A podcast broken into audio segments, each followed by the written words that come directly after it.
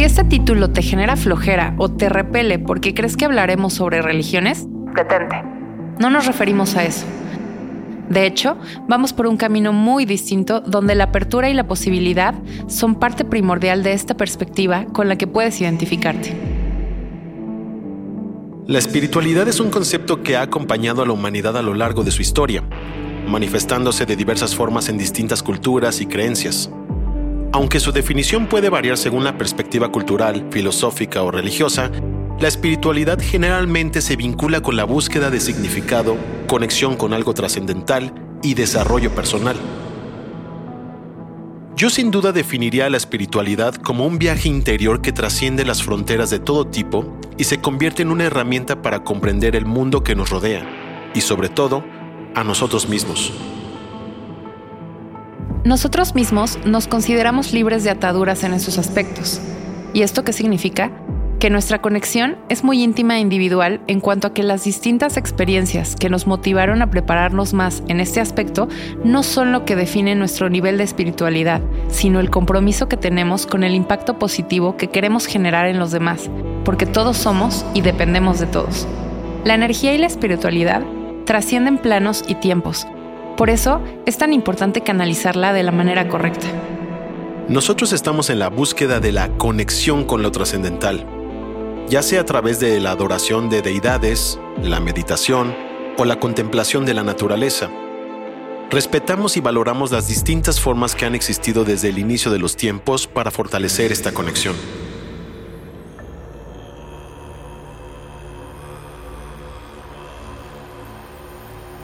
Esta búsqueda de lo divino o sagrado no se limita a las religiones organizadas, sino que se manifiesta de manera individual reflejando la diversidad de experiencias y creencias.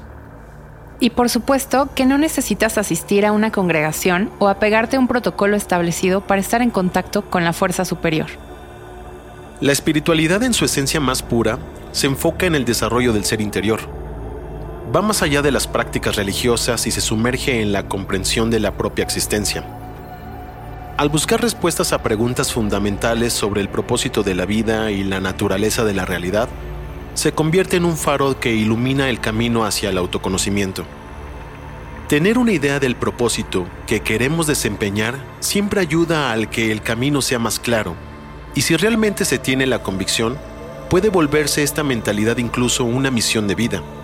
Muchas veces creemos que para mejorar debemos ayudar a alguien más, pero para eso debes estar tú en paz primero, porque no puedes dar lo que no tienes. Si eres genuino, lo que brindas a los demás lo será también. Por eso creemos que debes comenzar por ti. Y es que justo, si lo analizas, todas las religiones tienen eso en común.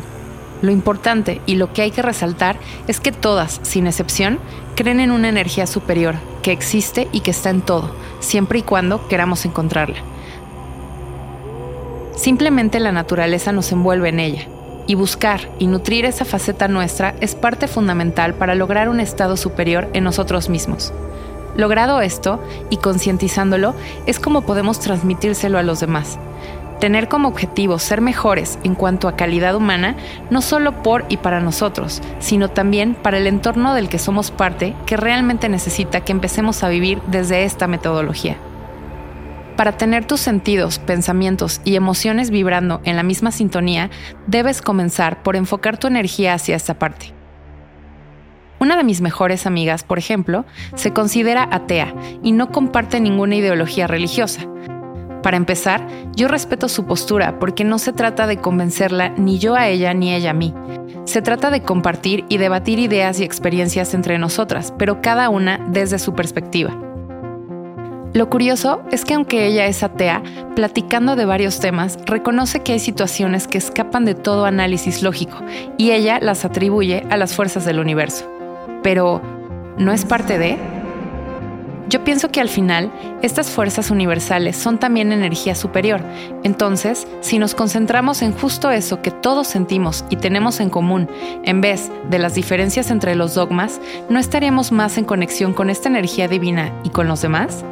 ¿No debería ser esto un precepto en nuestra vida si es que deseamos impactar la de los demás? La espiritualidad a menudo se asocia con la plenitud y el bienestar, Al reconocer la interconexión entre el cuerpo, la mente y el espíritu, muchas prácticas espirituales abogan por el equilibrio y la armonía en todas las dimensiones de la vida. La atención plena, la compasión y la gratitud son elementos comunes en la búsqueda de la paz interior y la felicidad duradera. La espiritualidad también tiene un componente ético que guía la conducta de quienes la practican. Valores como la compasión, la empatía y la justicia son fundamentales en muchas tradiciones espirituales. La conexión con lo divino se traduce en una responsabilidad hacia los demás y hacia el mundo que nos rodea, promoviendo acciones desinteresadas y altruistas. Y no decimos que todos podamos ayudar a los demás. Es más, se vale ni siquiera quererlo pero sí se requiere un mínimo compromiso, el de decidir no perjudicarlos. Vivamos con la regla de hacer lo que deseamos siempre y cuando eso no dañe a nadie. Siempre habrá quien quiera jugar tu juego. Solo sé claro con las reglas para que sea algo de mutuo acuerdo. No se trata de ser todos lindos y buenos, se trata de ser transparentes, que es lo mínimo que puedes hacer. Ya en este camino de plenitud, siendo y aceptando quién eres, atraes personas que también son genuinas. Creemos que es cuestión de tiempo que comiences a ver la gran satisfacción que trae el ser parte activa de un bienestar colectivo, porque desde la plenitud ya no solo estarás en paz, estarás feliz, y eso siempre orilla a compartir, consciente o inconscientemente. Aunque volverse cada vez más espiritual es un propósito individual, es un viaje personal y único que cada quien emprende buscando un significado más profundo, y esta profundidad al final te lleva a vincular de una manera más humana con los demás. Las religiones ofrecen estructuras para esta exploración, pero no son las únicas formas de lograrlo. El objetivo debería ser siempre el de lograr un nivel de espiritualidad que trascienda las fronteras dogmáticas y que sin importar la forma en la que se manifestó, se presente como un camino abierto a la diversidad de experiencias humanas. Coincido contigo.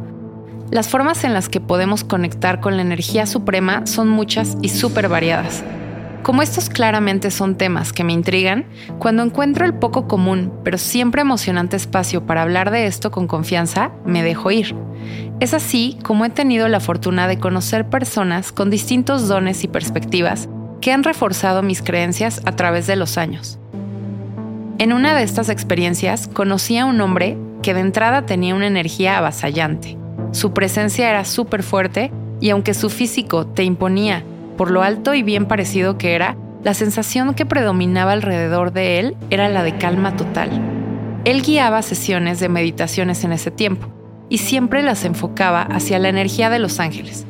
Siendo franca, de principio sí me extrañó la temática, pero como dice mi mamá, si algo no te hace daño y puede ayudarte, inténtalo.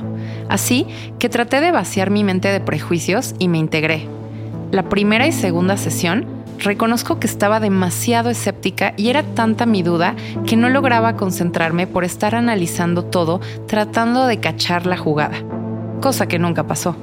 Escuchaba las experiencias de quienes ya llevaban varias sesiones y sonaba súper intrigante, así que la tercera vez que asistí, dejé de lado mi faceta de investigadora y me permití disfrutar la sesión, ya sin la intención de desenmascarar ningún misterio.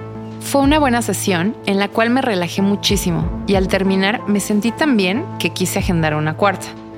Ya en esa, totalmente abierta a recibir la guía de este hombre, fue que todo despegó. En cuanto él nos describía un escenario, yo lo proyectaba en mi mente. Mis manos y mis pies comenzaban a hormiguear y finalmente lograba ver las figuras a las que él les encomendaba todo. Fueron imágenes muy lindas que espero nunca olvidar y que más que lo agradable de la visión, era la sensación tan pasiva y tranquila que me invadía lo que me resultaba reparador. Les cuento esto sin la intención de convencerlos, solo los que practican algo similar podrán entenderme. Y no digo que estas prácticas sean para todos, porque también es justo decir que esas conexiones tienen muchos más efectos que este que les comento ahora, y no todos son así de ideales y amigables. Solo lo comparto con el fin de abrirles la posibilidad a intentar técnicas alternativas siempre en pro de un crecimiento y avance interno. Ya en otro capítulo abordaremos otros tipos de efectos que también son parte de la apertura ultrasensorial y que también merecen ser expuestos al ser el otro lado de la moneda. Por lo pronto, sigamos adentrándonos poco a poco en todas estas temáticas y experiencias que además de francas son intrigantes. Te invitamos a mirar más allá de las apariencias superficiales de la vida, a explorar la naturaleza del ser y a encontrar un propósito que va más allá de la mera existencia. Es un llamado a la reflexión, a la conexión con lo trascendental y a la práctica de valores que enriquecen no solo nuestras vidas, sino también la sociedad y el entorno en el que vivimos. Y que sea este un recordatorio de que en medio de la complejidad y el ajetreo de la vida existe un espacio interior donde podemos encontrar verdad, significado y un sentido más profundo de conexión con el universo y con todos los que lo habitamos. Confía, la energía superior está en todos lados encontremos juntos sus distintas manifestaciones y que todas estas palabras y experiencias se conviertan en un viaje perdurable que nos aporte a todos de alguna manera la pertenencia que tanto estamos buscando. Ultrasensorial, capítulo 2. Espiritualidad. La producción de este podcast estuvo a cargo de Alejandra Rubio y Daniel Álvarez. Grabado desde la Ciudad de México.